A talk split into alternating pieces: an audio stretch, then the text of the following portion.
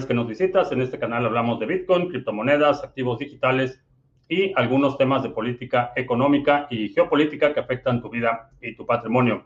Estamos transmitiendo en vivo audio y video vía Facebook, Periscope, Twitch, BitTube y Odyssey. Eh, vamos a ver, Bitcoin se está negociando en 34.677 en este momento. Eh, hemos visto una ligera recuperación desde el día de ayer. También vemos alguna eh, recuperación en algunas otras monedas. Bastante modesta todavía, pero se ve bastante bien. Eh, ya está por aquí Oscar. ¿Quiere criptos en Uruguay? Saludos. tenemos, ah, sí mencioné que está el live stream en Odyssey. Y cuando ves no solo el, el video en vivo, sino los videos grabados en Odyssey, eh, tienes recompensas en Library Credits por eh, ver los videos. Eh, vamos a ver por acá quién llegó. Isali Rosas en Lima. ¿Qué tal? Vamos a empezar con el café. Este, el café de hoy es café oaxaqueño. Me habían regalado ahí un, un paquete de café de Oaxaca y hasta hoy lo estoy probando. Bastante bueno. Bastante bueno. Eh, vamos a ver qué está sucediendo. Ha habido eh, más eh, comentarios, un poco más de detalles. Ya hay una comunicación oficial por parte del gobierno de El Salvador dando claridad a la ley Bitcoin. aclaró, aclaró el presidente de El Salvador que la ley solo protege a Bitcoin, que ninguna otra moneda, criptomoneda, va a ser considerada como moneda de curso legal. Paraguay eh, ya se presentó una iniciativa en el Congreso para eh, no solo eh, adoptar Bitcoin como moneda de curso legal, sino también incentivar la actividad de la minería. Entonces las cosas se están poniendo bastante interesantes. ya he escuchado por ahí un par de... mencionaba ayer algunos comentarios, ya están viéndose mucha actividad en cuanto al arribo de mineros eh, chinos a la capital del estado de Texas, a la zona de Austin, y va, a ser un verano interesante, definitivamente. Eh, Sebastián, ¿qué tal? Buenas tardes. Eh, Silver, ¿crees que los futuros de Bitcoin o en general todos los futuros de cualquier instrumento son lo peor? ¿Crees que no deberían existir? Ah no son de lo peor y no soy partidario de prohibir las cosas que no me gustan. A mí en lo personal me parece un instrumento que eh, no incentiva la actividad económica de forma directa. Eh, sin embargo, eh, es un contrato. Los futuros son contratos, las opciones son contratos y en ese sentido soy partidario de que cuando hay dos partes dispuestas a celebrar un contrato, pueden eh, celebrar el contrato que quieran, no, no, es, no, hay, no hay que prohibir las cosas que no me gustan, soy, soy, no soy partidario de eso y mucho menos eh, soy partidario de que los gobiernos le digan a su ciudadanía eh, en qué pueden invertir su dinero o en qué no lo pueden invertir.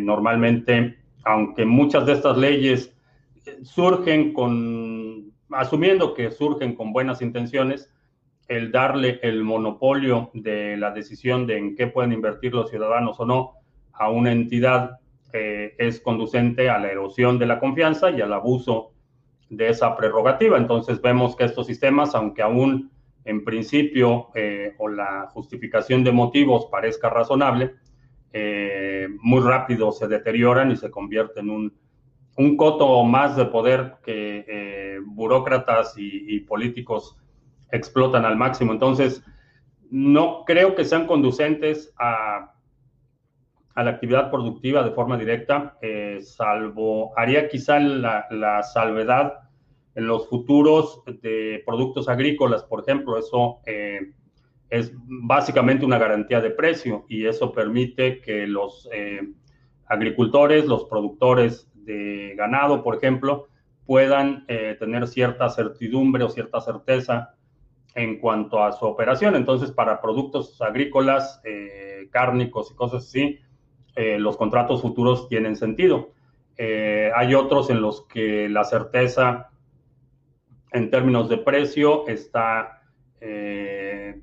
no es tan relevante, sobre todo a futuro. Entonces, por ejemplo, los futuros de, de petróleo permiten a aerolíneas comprar eh, o asegurar el suministro del combustible que necesitan para su operación año tras año, en lugar de tener que comprarlo al, precio del mercado eh, al momento que lo necesitan, eh, establecen contratos futuros y con esos contratos futuros saben que pueden tener un cierto grado de predictibilidad en términos de operación. Entonces, en algunos sectores, en algunos casos específicos, tienen mucho sentido, en otros es simplemente especulación rampante, pero no soy partidario de prohibir las cosas que no me gustan. Mm, Héctor en León, ¿qué tal? Paco Gómez en Sevilla. Eh, Ortega CRTN, que te salude. Hola. Ah, ya están ahí los estafadores en Facebook. No estamos dando Bitcoin, no hay ninguna promoción. No envíes Bitcoin a nadie. Uh, Richard en Chile, aprovechando para escucharte en vivo. Excelente, qué bueno que estás por acá. Christopher Shim. Eh, se podría crear una blockchain que no pague, no se pague fee y la usen millones de personas. ¿Es posible? ¿Cuáles podrían ser los puntos débiles de una blockchain de ese estilo? El spam. Eh, esto lo vemos, por ejemplo, en la red de Waves, es un problema pernicioso en el que creas tokens o, creas transacciones cuyo único propósito es eh, que cuando alguien la reciba vea el enlace a tu página web, por ejemplo. Es, problemático. Las transacciones spam eh, recargan eh, los recursos, eh, los nodos tienen que trabajar más con transacciones que realmente no tienen ningún valor. Entonces, la economía de la transacción tiene sentido hasta cierto nivel. creo que todas las que tienen transacciones gratuitas tienen o transacciones extremadamente bajas tienen serios problemas de spam, porque para el atacante no tiene ningún costo. Puedo crear, por ejemplo, en Waves, eh, y esto lo hemos visto en, muchísimas redes similares, eh, creo millones de tokens que no tienen ningún valor y el único propósito del token es que quien lo recibe, eh, por curiosidad, haga clic en un link. Eso es, eso es todo. Y para mí como emisor, el costo de propagación es cero, entonces el spam es un problema. Mm, ¿Cómo funciona el protocolo IPFS? Si sube un archivo ahí, podría eliminarse. Tú lo puedes eliminar. Eh, tú tienes eh, la llave para el almacenamiento de ese paquete de datos y tú lo puedes eliminar, pero para el, que alguien más, para que un tercero lo elimine, eh, no lo puede eliminar de forma completa, puede eliminar, por ejemplo, una copia local. Si yo tengo un servidor, ah, puedo eliminar el contenido de ese servidor, pero eso no elimina eh, todos los archivos en el resto de la red. Los archivos están replicados y están eh, distribuidos de tal forma que no hay un solo servidor que tenga una sola copia. La otra es que los operadores de nodos de IPFS eh, no pueden ver el contenido. Eh, todo el contenido está hasheado, entonces yo solo puedo ver las fracciones de archivos que tengo almacenados localmente, pero no puedo ver el archivo en su totalidad y no puedo ver el contenido de ese archivo, ah, que son los créditos de carbón. Es una shitcoin, es, es un certificado que te emite generalmente la autoridad encargada de la protección al medio ambiente y se supone que es un, eh, eh, es un instrumento que te permite eh, minimizar o, subsanar el impacto de tu actividad económica. quienes tienen actividades aprobadas como verdes o deseables, el excedente que tienen lo emiten en forma de bonos de carbón y las empresas contaminantes compran esos bonos de carbón y es una forma de subsidiar la industria eh, de energía verde, básicamente. Es una pésima idea. Eh, el diseño es, no, no, es otra cosa que un instrumento adicional para que el, eh, el gobierno extorsione a la planta productiva.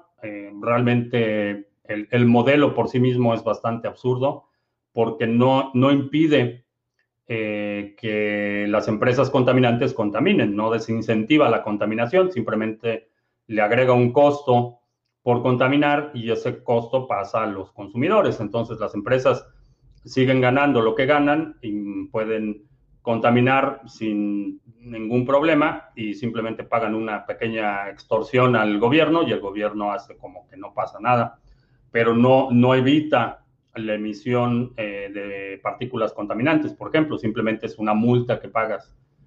Y esa se la pagas al el gobierno, obviamente lleva ahí su parte de, toda la transacción, pero en teoría eso se lo pagas a una empresa que tiene un efecto o un impacto eh, ambiental eh, positivo neto, es decir, tiene un excedente, eh, produce más bienes o servicios o, energía de lo que consume. Esa diferencia entre lo que consume, lo que emite en términos de, de carbono y lo que produce, eh, lo puede convertir en esos bonos y esos bonos los compran los que siguen contaminando como siempre. Entonces, realmente no, como solución, no es solución a nada.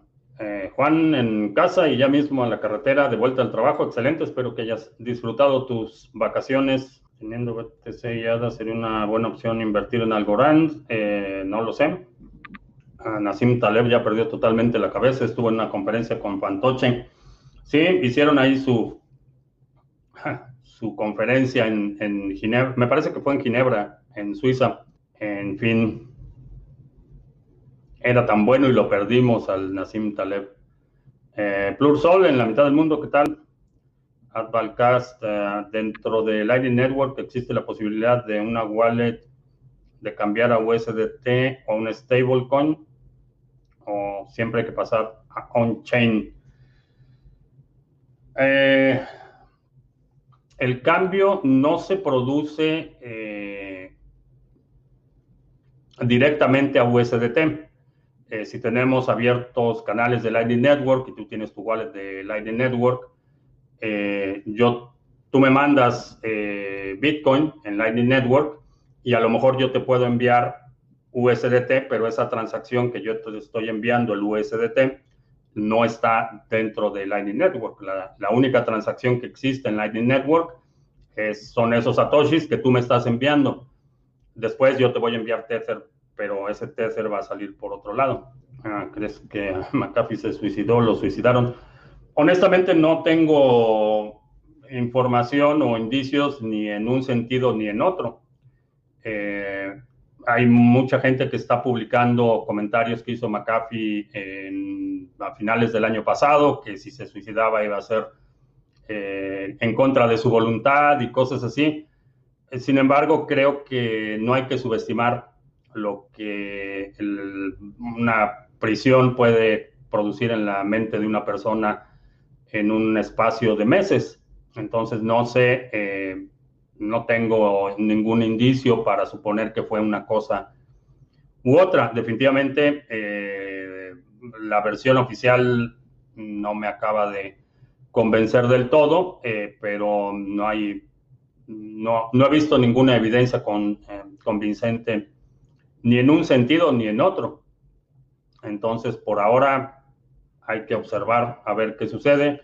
no he visto ninguna declaración, por ejemplo, de la, de la ahora viuda de McAfee. Eh, no sé, creo que esa es una historia que todavía va a dar para mucho, pero por ahora no tengo información ni en un sentido ni en otro. Me parece extraño que lo hubieran suicidado eh, simplemente porque ya estaba aprobada la extradición. Entonces solo, era cuestión de horas para que el gobierno de Estados Unidos tuviera custodia y, eso implica un control absoluto de sus comunicaciones, por ejemplo. Entonces, eh, eso de que lo suicidaron para que no hablara, mm, no estoy tan seguro que sea el caso porque, digo, una vez que estás en custodia y particularmente eh, seguido de un proceso de extradición, te pueden mantener en aislamiento por meses y, te pueden mantener incomunicado y controlar, monitorear eh, todas tus comunicaciones. Entonces no estoy tan, tan convencido de que haya sido esa cosa, que lo hayan eh, suicidado, pero de que son capaces, son capaces. Eso sí, no me queda la, la menor duda. Uh, Dirciño en Colombia, ¿qué tal? Eh, Joey Kraft en Francia, ¿qué tal? Coin, Coinbit CDC en Ciudad del Carmen. Nassim Taleb era tan bueno y se volvió senil. No, no creo que sea un problema de senilidad, creo que su ego el que lo, lo atrapó, cayó víctima de la adulación. Eh, creo que más bien va por ahí. Un juego viral en blockchain podría crear una comunidad y una economía sustentable en millones de personas como un país sin fronteras, sí, creo que sí que si ya hablaron de moneta MMXN, no, es un stablecoin eh, con paridad al peso mexicano. ¿Cuáles son las mayores debilidades de Lightning Network? Por ahora, eh, la fricción es bastante alta. La, es no, no como era hace un año, pero todavía es un poco complicado de, de usar y entender.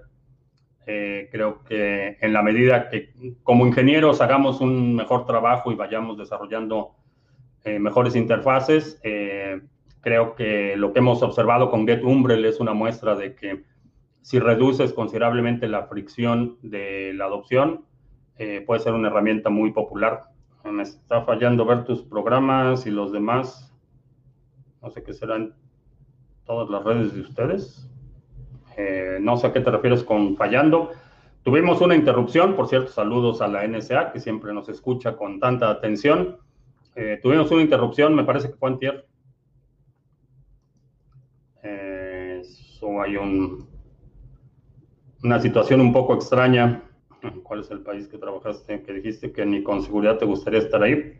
es un país al que no te gustaría ir sin una guardia armada. Eso es todo lo que voy a decir al respecto. Y Sally Rosas, Tesos con McLaren, sí. Eh, Tesos fue nombrado el partner técnico de McLaren, del equipo McLaren.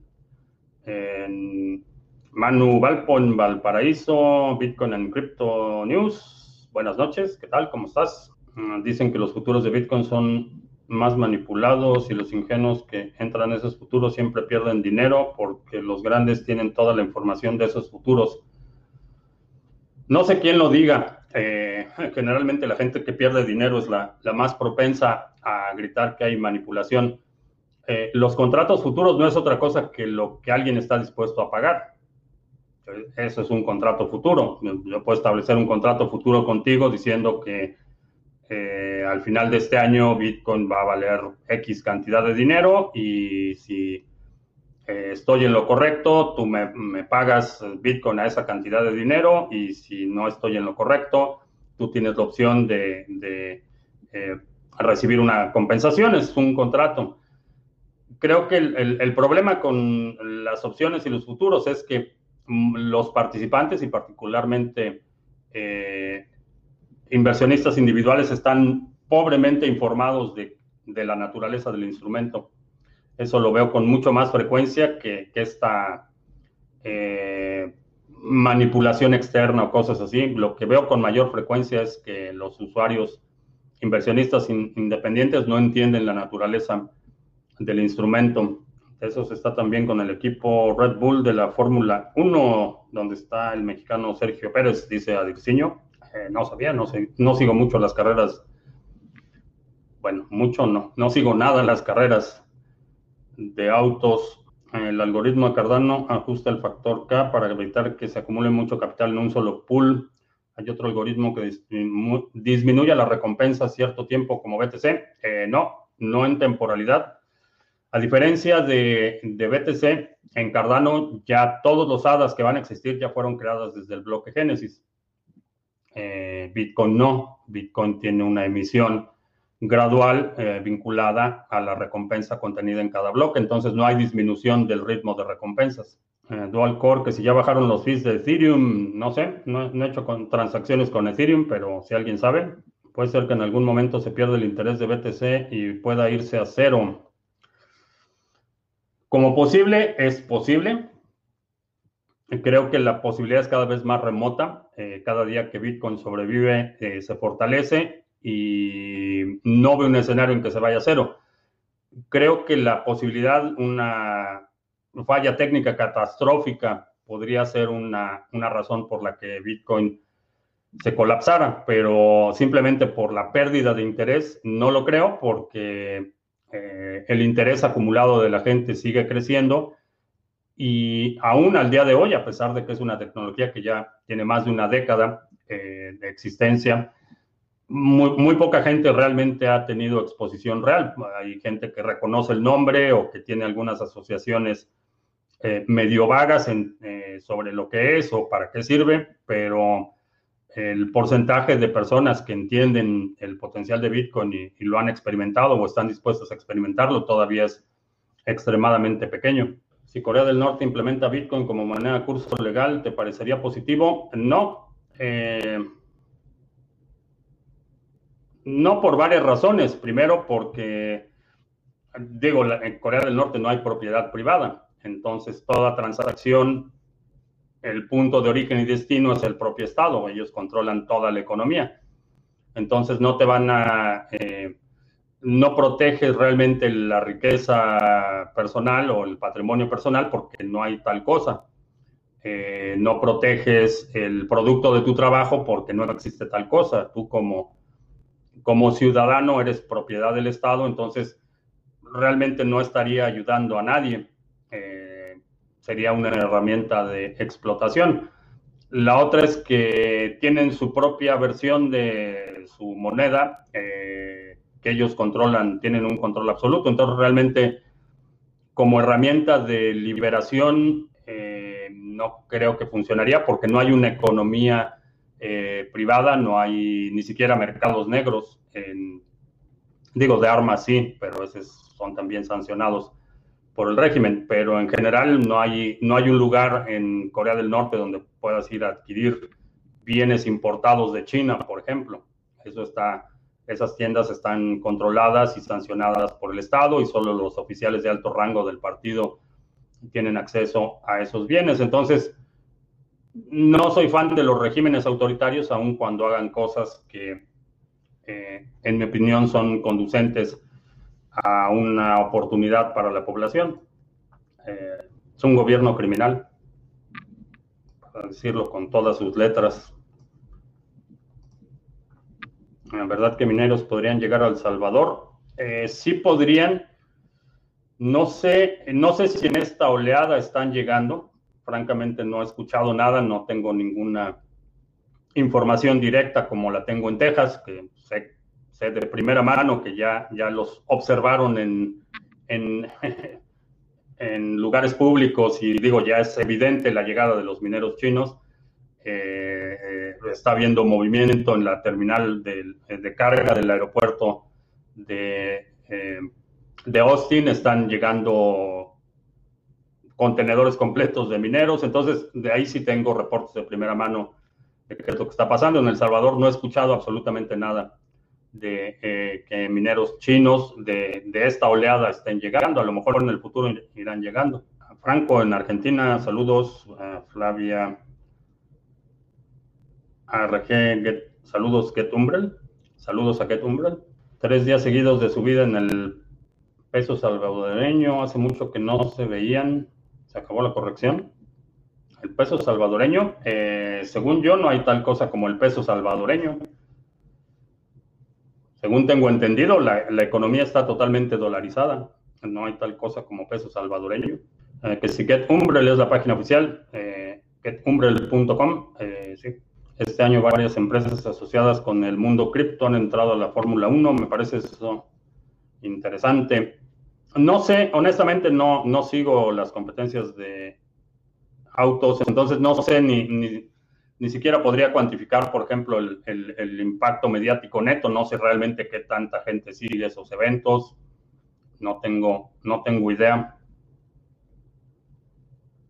¿Qué proyecto de streaming descentralizado parece más viable? Por ahora, el que lleva la delantera es eh, Library, Library Credits y TreeSpeak.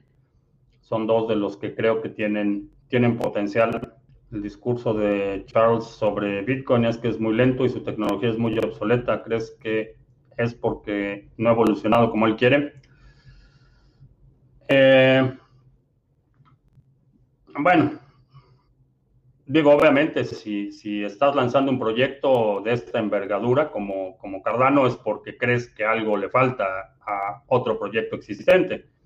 Si estuviera satisfecha la necesidad no habría ningún propósito de lanzar otro proyecto. Entonces, ah, tiene, un interés personal en eh, destacar las ventajas de Cardano sobre Bitcoin. Eh, no creo que sea correcta la apreciación de que no ha evolucionado. Eh, a lo mejor no ha tomado la dirección que él quiere, como mencionas, pero, pero esa es otra historia. El hecho de que no esté haciendo lo que yo quiero que haga, no quiere decir que sea obsoleto o que no sirva o que deba ser reemplazado por otra cosa.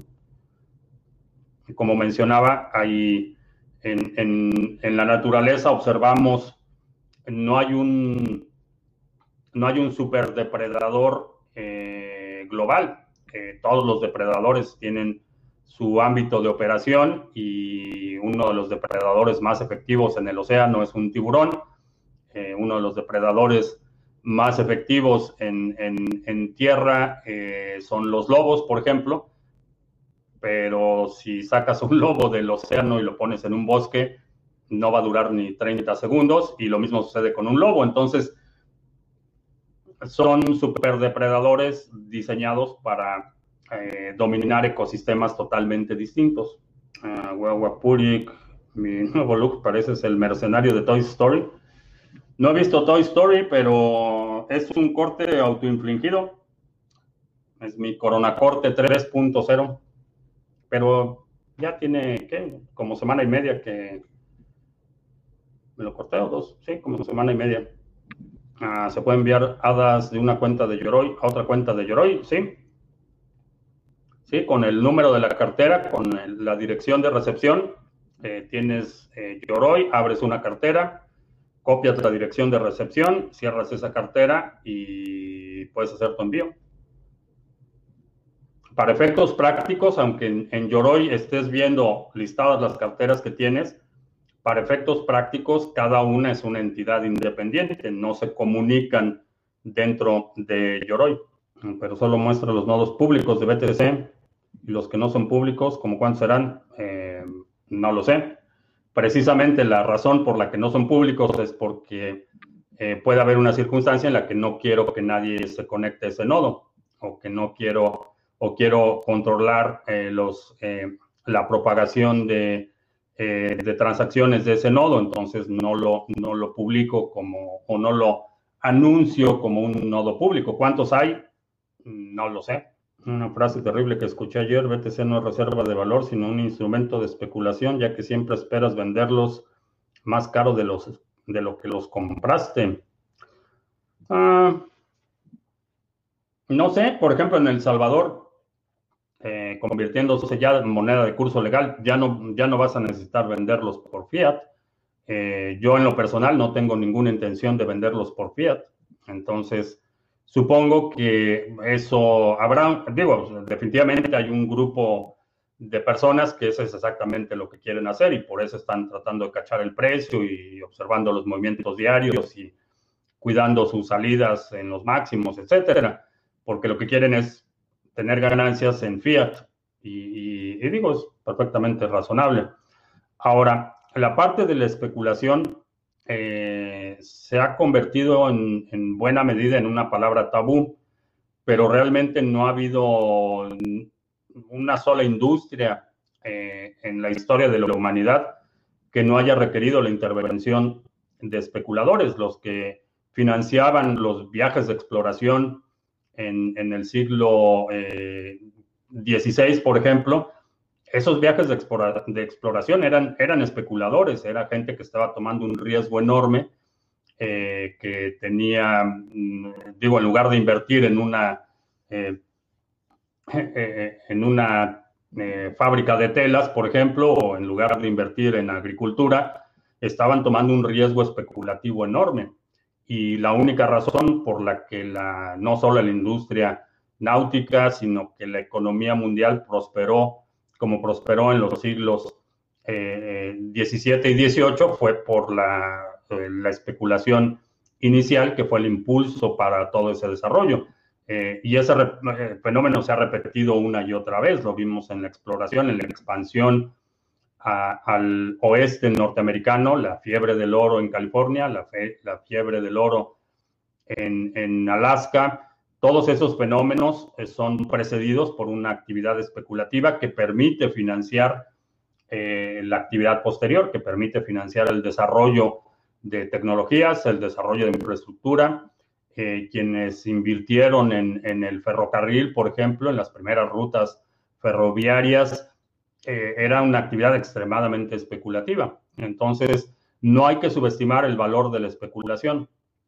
Eh, desgraciadamente, para la persona a nivel individual, la especulación sí se vuelve un tabú, es una palabra sucia. Eh, nadie habla de la especulación corporativa, que es igualmente ambiciosa, igualmente destructiva en algunos aspectos, igualmente eh, eh, positiva en otros, pero se fustiga mucha gente por, por o, se vuelve un peyorativo el hecho de ser un especulador.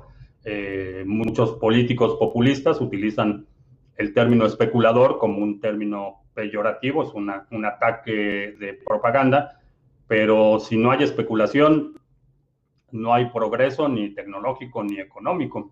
Mm pero ya Cardano va para los 4000 nodos, o es decir, que puede llegar a más si crece Cardano, sí, porque Cardano no es compatible con el Ledger Live para enviar y recibir fondos en la sesión de la cuenta. Eh, no sé desde el punto de vista de arquitectura por qué la integración no fue directa. Eh, eso recae no en Cardano, sino en Ledger Live. Ledger Live es el quien crea ese software y ellos determinan el grado de integración con otras plataformas.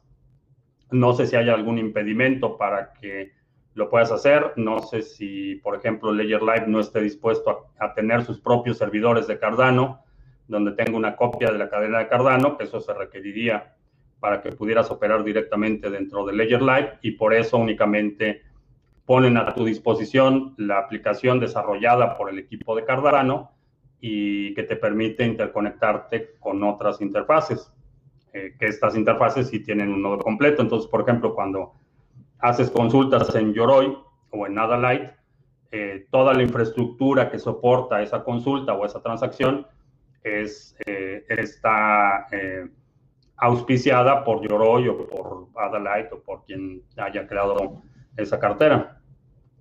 Entonces es totalmente al arbitrio de Ledger. ¿Qué tal, Celi? Yo quisiera un auto de la misma marca. Sí, si compras, si son caras, pero si compras dos de estas, te regalan una camioneta. Uh, Cryptonim en España, ¿qué tal? A largo plazo, prohibir bancariamente las transacciones de criptos con bancos chinos afecta el precio. Uh, China, China prohíbe Bitcoin cada tres, tres, o cuatro veces al año. Tenemos noticias de prohibiciones chinas. Eh, creo que cada vez son menos relevantes. Esa es la realidad. están cediendo terreno a otros lugares. Eh, toda esa actividad económica se va a otro lado y, y, realmente quien está perdiendo es China. Vamos a ver todavía cada, digo, en los próximos años todavía vamos a ver tres o cuatro veces al año que, que eh, China prohíbe esto y que prohíbe esta otra cosa, pero, pero creo que cada vez va a ser un, menor impacto. ¿Qué pasaría si BTC fuera declarado ilegal?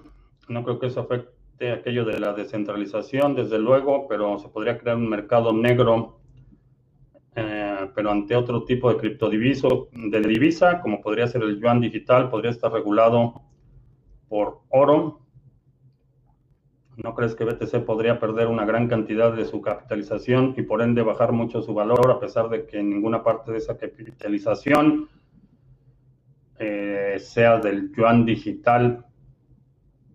Mm, honestamente, en China no me preocupa nunca me ha preocupado demasiado lo que haga o deje de hacer China.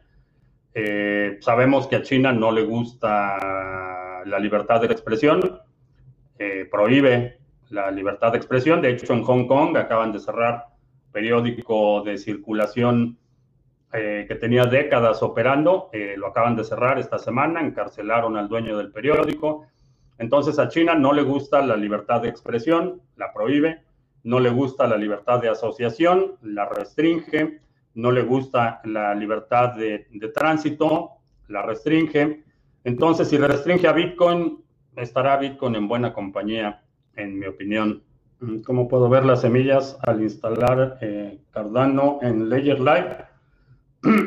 no puedes ver las semillas, esa es parte, esa es parte de, eh, de la seguridad del dispositivo. Si pudieras ver las semillas, no, no tendría ningún propósito individuo digital, que nos vemos mañana. Sí, mañana a las 5 de la tarde, hora del centro, voy a estar platicando con individuo digital en su canal.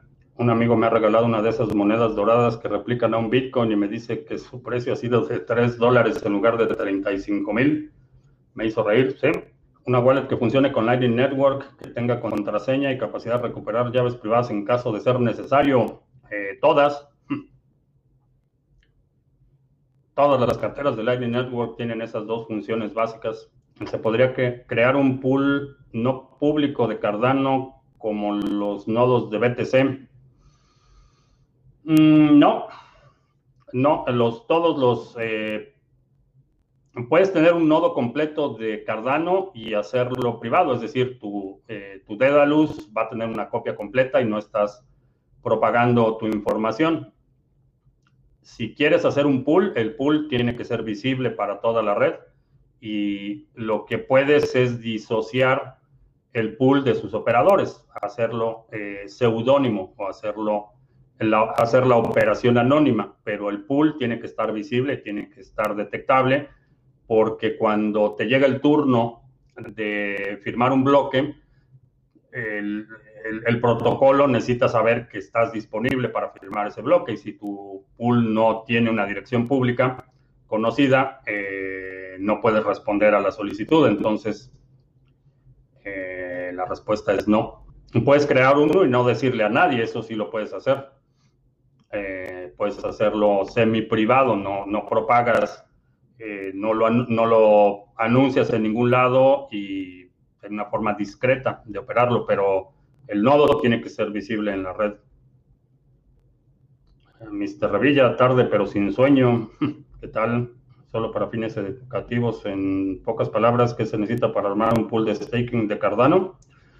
Necesitas, eh, en pocas palabras, necesitas conocimiento, necesitas infraestructura y necesitas capital. ¿Podría ser que BTC se pase a Proof of Stake en unos años? Eh, no.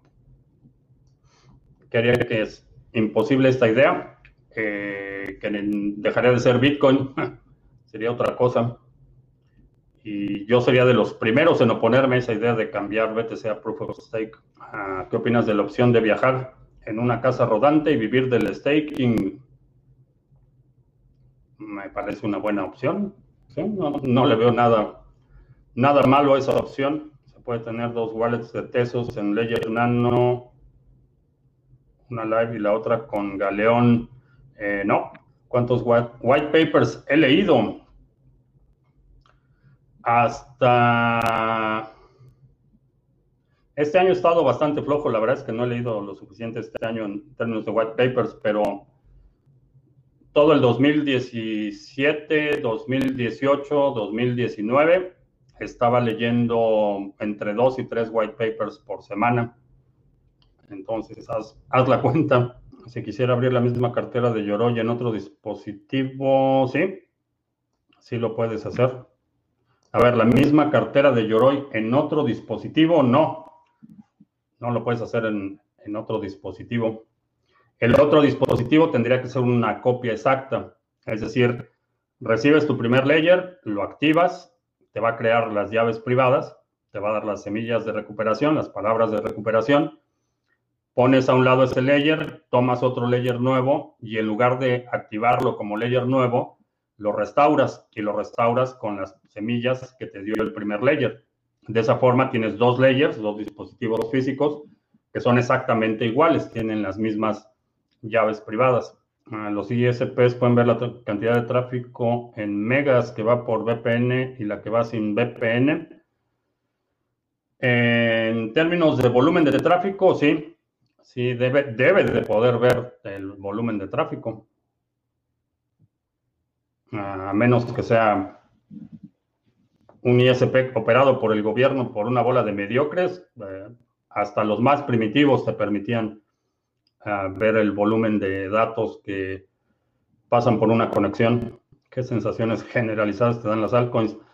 Las altcoins no son una sola cosa. Hay proyectos que me parecen interesantes, que veo algo novedoso, que veo algo que, que es una contribución que creo que puede tener valor. Y hay otras que francamente Ah, me dan risa. ¿Crees que Ethereum tiene lo peor de los dos mundos? Se vende como descentralizado, pero realmente centralizado, ya que la mayoría en Amazon Web Services e inversores independientes también tienen muchos huecos en Solidity y es muy lenta. Eh, tiene, tiene serios problemas eh, Ethereum y esto lo hemos discutido por años, ya, ya llevamos años eh, señalando los problemas eh, estructurales eh, que he observado en Ethereum. Y hasta ahora el tiempo me ha dado la razón. Puede cambiar en el futuro y si me equivoco, no tengo problemas en reconocer que estaba equivocado, pero hasta ahora el tiempo y el curso de los eventos me ha dado la razón en cuanto a Ethereum. Es decir, que la barrera para que BTC no pase a Proof of Stake es más ideológica más si es factible técnica. Técnicamente es factible. De hecho, ha habido, ha habido ya varios proyectos que han pasado de proof of stake, de, perdón, de proof of work a proof of stake o a modelos híbridos.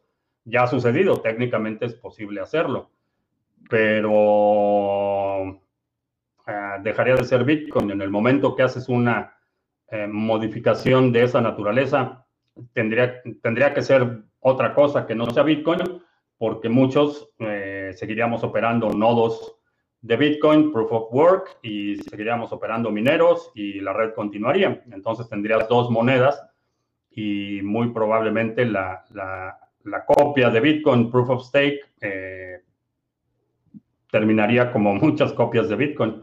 En el fondo de la lista de los white, white papers leídos, ¿qué porcentaje descartas para invertir? Diría el 90%. Aquí en Venezuela la Vieja ya salieron libres los presos catalanes indultados por el gobierno y nada más salir han dicho que volverán a hacer lo mismo por lo que fueron encarcelados. Se supone que las condiciones del indulto era que se quedaran ya callados, pero si tienes una convicción y crees que algo es justo y correcto, eh, no debes mantenerte callado, en mi opinión. Eh, tienes que digo, esa es parte de tu individualidad y tu condición humana. Tú, tú evalúas el riesgo. Hay, hay, hay eh, eh, eliges tus batallas y hay algunas batallas por las que vale la pena morir y otras que simplemente no. Eso es asunto de cada quien y, y no, no puedo juzgar el criterio que utilizan unos y otros para determinar cuáles son las causas que consideran meritorias de un sacrificio enorme, porque estás sacrificando eh, no solo tu libertad, sino vida, patrimonio y futuro. Entonces, si crees que es una causa justa, en mi opinión, harías mal en, en someterte.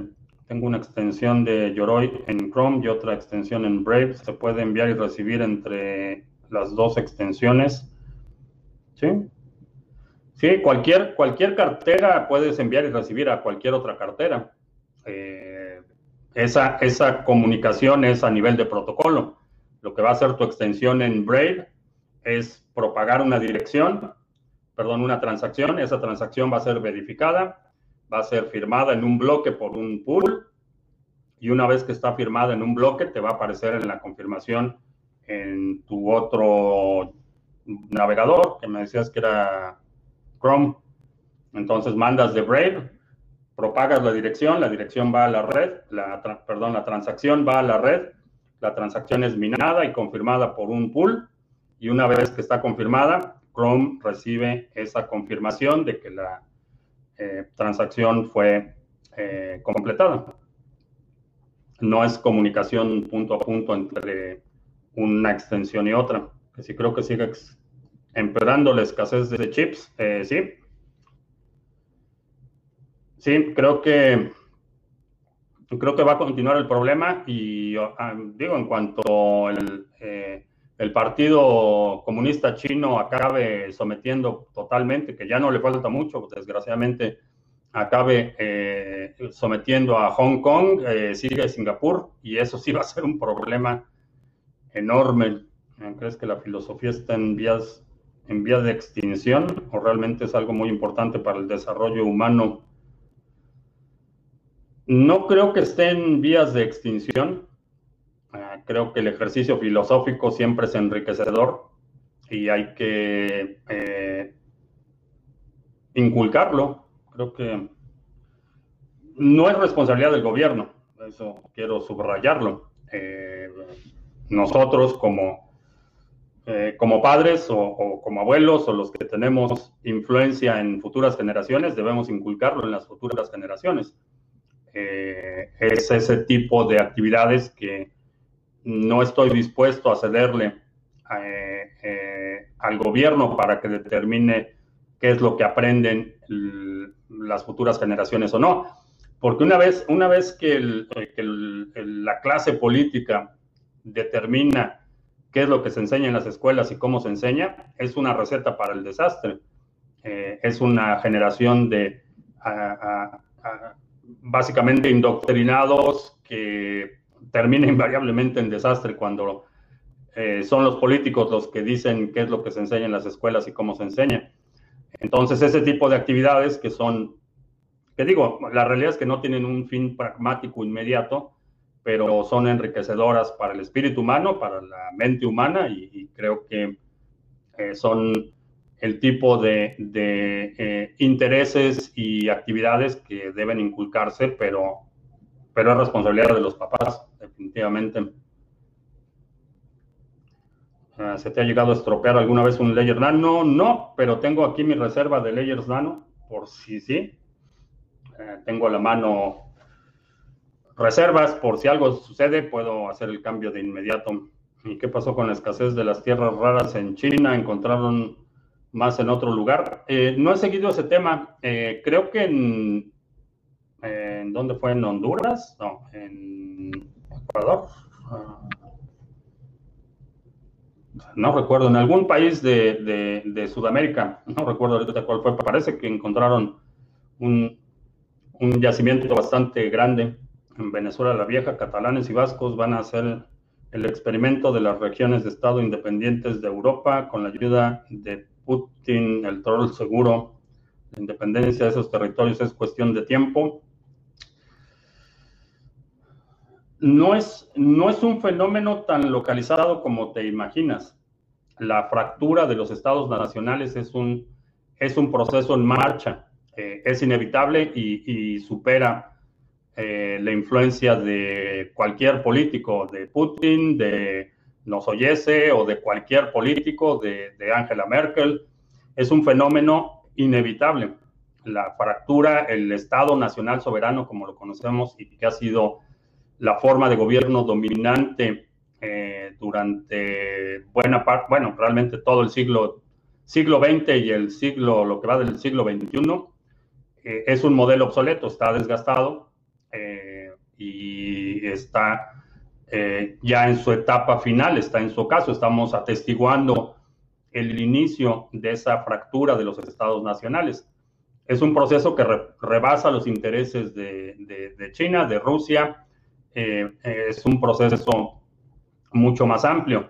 Eh, ya estamos viendo las primeras fisuras en, no solo en las regiones autonómicas en España, aquí en Estados Unidos lo estamos viendo de forma cada vez más eh, inminente esa fractura, eh, eh, coaliciones regionales. en Venezuela del Norte estamos observando algo similar. Entonces es un fenómeno global. La fractura de los estados nacionales es un fenómeno global. decir que van a hacer el experimento implicaría que haya alguien controlando el, el, entorno en el que estos eventos están sucediendo y la realidad es que no. La realidad es que la, fractura de los estados nacionales es consecuencia, se están colapsando por su propio peso. No es un fenómeno que alguien, eh, no es un experimento controlado de un tercero, y, llámese ese tercero quien quieras ponerle, los, los alienígenas o los Illuminati o los masones o la iglesia, quien sea tu enemigo favorito, este, George Soros o quien sea. No es un experimento controlado. Lo que estamos observando es el colapso de estos estados nacionales obesos, ineficientes, eh, depredadores de la riqueza, se están colapsando por su propio peso. Eso es lo que estamos observando. Ahora, hay grupos, eh, regiones que históricamente han tenido aspiraciones eh, de autonomía. Y, los Países Vascos, el País Vasco, los catalanes, los andaluces, aquí en Estados Unidos, los tejanos son famosos, históricamente famosos por sus ambiciones independentistas, en el norte de México, los estados del norte, Coahuila, Nuevo León y Tamaulipas, eh, en la península del sureste en México. Entonces hay, hay un montón de, provincias en, el norte de Europa, están la, eh, Escocia, Irlanda. Entonces es un, es un fenómeno global y, y lo que estoy observando es el colapso de, eh, de estados soberanos obesos, ineficientes, inoperantes y, y, eh, que básicamente cayeron en la complacencia. Eh, David FS, que felicidades por el canal. Recién entrado a este mundo de las cripto, una duda, ¿se podría sustituir la potencia de cálculo de los mineros por la realización de cálculos más útiles, tipo simulaciones numéricas más fluidos, Mm, ah, sí, hay, algunos proyectos, por ejemplo, hay la PyCoin, uh, PrimeCoin, es PrimeCoin, es eh, básicamente utilizaban los cálculos o el, cálculo matemático para encontrar números primos y era el propósito. Se podría utilizar, eh, digo, no hay ninguna limitación técnica para que no se haga.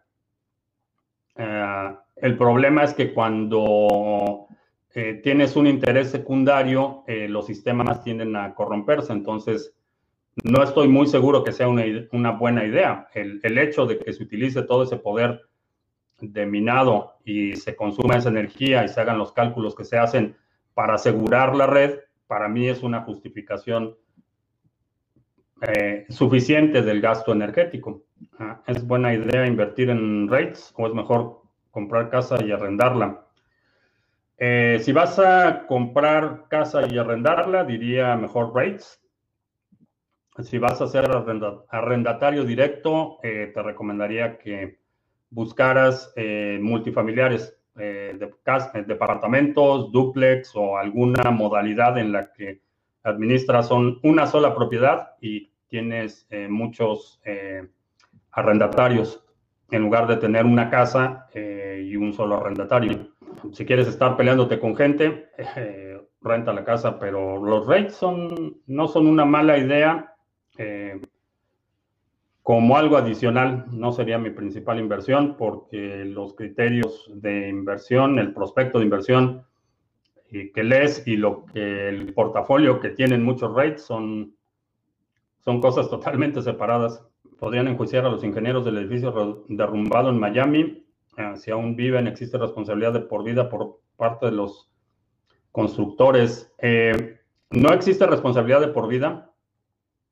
Eh, todas las estructuras tienen un, eh, un, tiempo de vida útil y una vez que, estamos hablando, por los que no saben, se derrumbó completo un edificio en Miami. parece ser que gran parte de los ah, inquilinos o quienes estaban ahí en ese momento, no sé por qué argentinos y paraguayos, no sé, no sé exactamente cuál sea la razón, pero ahí eh, se colapsó el edificio. Eh, ese colapso, eh, pues, primero se tiene que hacer un peritaje y una vez que se emite la resolución del peritaje, se puede atribuir la responsabilidad. Eh, puede ser que no se le haya dado el mantenimiento necesario, particularmente siendo un edificio eh, tan viejo. Eh, es posible, digo, si lo construyeron y duró 40 años, muy probablemente la causa sea falta de mantenimiento o inspecciones que no se hicieron. suena más a una negligencia en la administración, operación o en los propietarios que en los constructores. Eh, las condiciones del terreno y, por lo que escuché, no, no he verificado la ubicación exacta, pero por lo que escuché estaba muy cerca de la, eh, de la playa. Entonces el terreno tan cerca de, de, un cuerpo de agua tiende a ser más inestable y me suena más a falta de mantenimiento o negligencia en la administración y operación que en la construcción. El, el edificio duró 40 años de pie.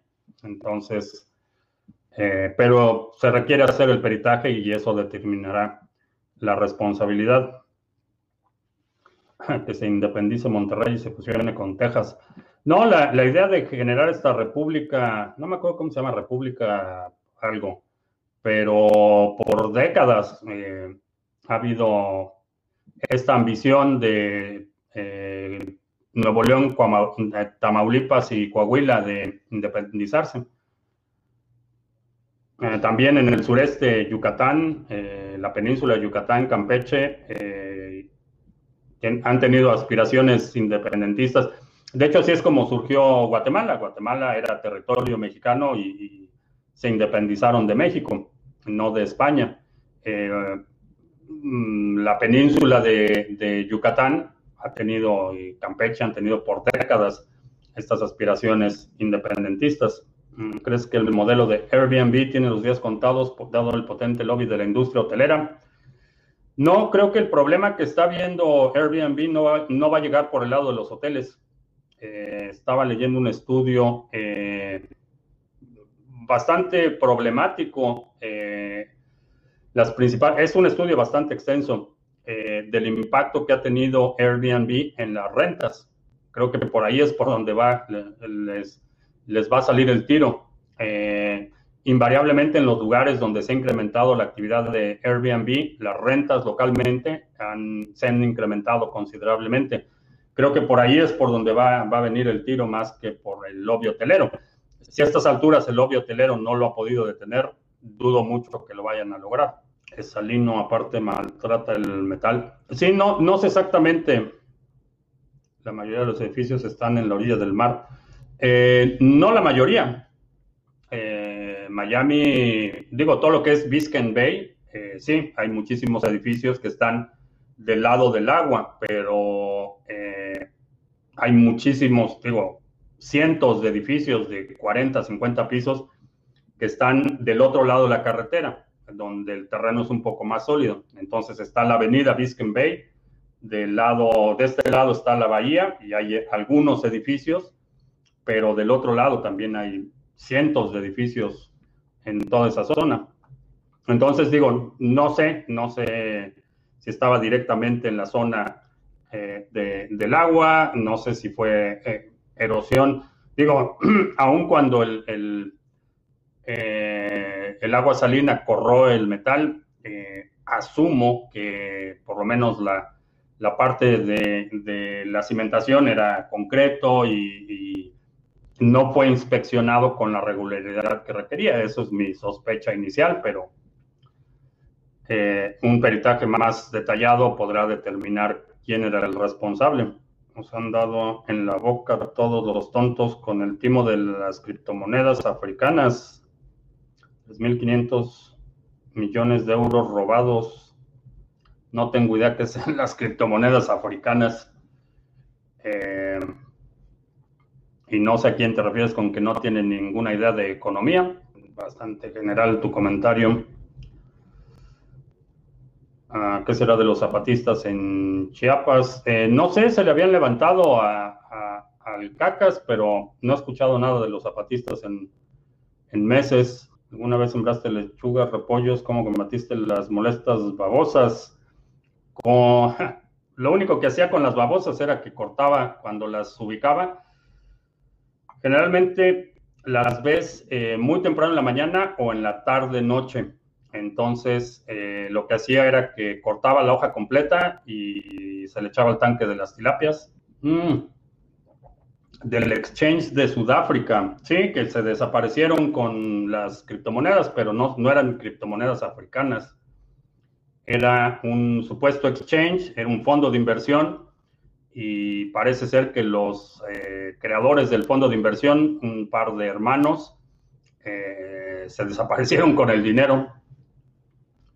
No sé la actividad criminal que tenga que ver con la economía, pero tiene que ver con la custodia y eso es algo que hemos promovido por años en el canal, que no le des la custodia de tus criptomonedas a nadie, que no le des dinero a alguien que te ofrece un retorno maravilloso a cambio de la custodia que hay muchas formas de generar un retorno sin que pierdas la custodia de tus criptomonedas. Entonces, cuando tú le estás depositando criptomonedas o dinero a alguien, ese alguien tiene la custodia de tu patrimonio. Y bueno, lo que hemos visto es que hay mucha gente que se pela, se desaparece con el dinero, eh, pero no le des tu dinero a nadie estudia Bitcoin, red de Bitcoin, en este lugar se cuantifican casi 500 mil 500 mil nodos. Ah, no sé, necesitaría investigar a ver. Necesitaría investigar a ver de dónde salen esos datos. La semana pasada, Iron Finance hizo desaparecer millones de incautos que invirtieron en una farm que ofrecía 2000%. Bueno, sí. Ese es, ese es el problema, que, que mucha gente asume que así es como funciona, le dan su dinero a alguien y ese alguien se desaparece con el dinero. Eh, no, no hemos hecho anuncios. Por cierto, eh, hoy terminó, hace un par de horas terminó el Epoch. Eh, terminamos bastante bien con el pool Sarga. vamos a hacer anuncios. Ahí está. si tienes ADA y lo quieres delegar, quieres recibir un retorno sin perder la custodia para que nadie se vaya con tu dinero. Ahí está el pool Sarga. Eh, cerramos el, eh, tenemos 30.1 millón de hadas delegados y eh, cerramos el Epoch con broche de oro, cierre de campeonato con 27 bloques de los 27.2 estimados, así es que terminamos bastante bien. Eh, si tienes ADA y lo quieres delegar, quieres participar en las recompensas por firmar bloques con el pool Sarga, ahí está el pool. También en el pool eh, Sarga, en la red de Waves, tenemos hoy también firmamos otro bloque ahí, así es que este domingo van a estar buenas las recompensas, el reparto de recompensas en, eh, de Waves en el pool Sarga. Aquí tenemos 11.034 en stake activo.